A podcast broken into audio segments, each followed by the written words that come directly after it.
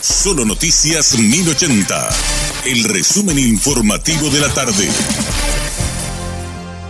Hola, soy Richard Toñanes y este es el resumen informativo de la tarde. El Ministerio de Salud dio a conocer un plan para combatir el dengue en distintos puntos del país buscando eliminar criaderos y otras medidas en los departamentos Central, Presidente Ayes y Paraguarí, que son los más afectados por la epidemia. La doctora Águeda Cabello, directora de Vigilancia de la Salud, señaló que están uniendo esfuerzos con varias instituciones para encarar labores de prevención. Una de las tareas es la eliminación de criaderos que estará a cargo de funcionarios del CENEPA. Dos personas fueron detenidas tras una persecución entre cuatro presuntos delincuentes y agentes policiales del Departamento de Automotores. Uno de ellos resultó herido, mientras que el otro sospechoso cuenta con varios antecedentes.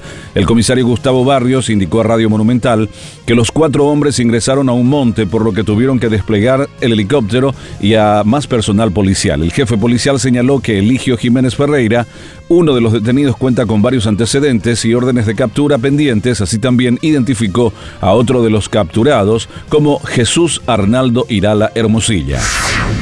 Ramón González Dar enfrentará otro juicio oral y público el próximo 13 de marzo de 2024. El también ex dirigente deportivo fue denunciado en este caso por el presidente de la Confederación Sudamericana de Fútbol, Alejandro Domínguez, debido a que en un caso contra José Medina Zagalés por calumnia, injuria y difamación, Ramón González Dar había declarado y mentido ante la jueza María García de Zúñiga. Dar ya cuenta con una condena de 15 años de cárcel por usura, lavado de dinero y declaración falsa. Actualmente se encuentra recluido en Tacumbú junto con su hijo Fernando González Carjallo, quien por su parte tiene una pena de cinco años de cárcel por usura y lavado de dinero en carácter de coautor.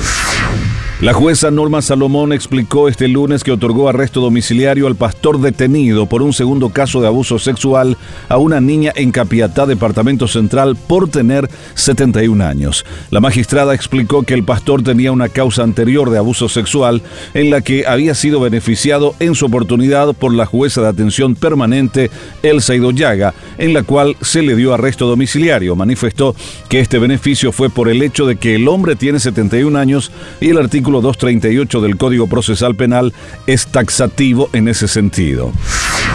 Agentes penitenciarios de diferentes puntos del país llegaron hoy hasta el Ministerio de Justicia para realizar una manifestación frente a la institución y exigir conversar con el ministro Ángel Barcini para obtener respuestas a sus reclamos sobre reivindicación laboral.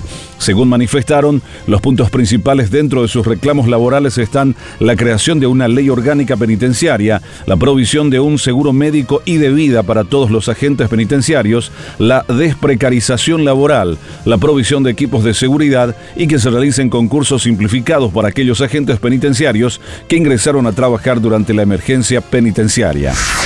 La Dirección de Meteorología advierte de la llegada de lluvias y tormentas para ambas regiones del país. Los núcleos de tormentas comienzan a manifestarse en el Bajo Chaco con tendencia a afectar a la región oriental, por lo cual son altas las probabilidades de tiempo severo durante la tarde. Los departamentos afectados son San Pedro, Guairaca, Aguazuca, Azapá, Itapúa, centro y este de Misiones, centro y este de Paraguarí, Alto Paraná y el sur de Presidente Ayes. En Asunción, el pronóstico actualizado indica lluvias y tormentas durante la tarde, precipitaciones a la noche y tormentas nuevamente a la madrugada. Este fue nuestro resumen informativo, te esperamos en una próxima entrega. La información del día aquí, en Solo Noticias 1080.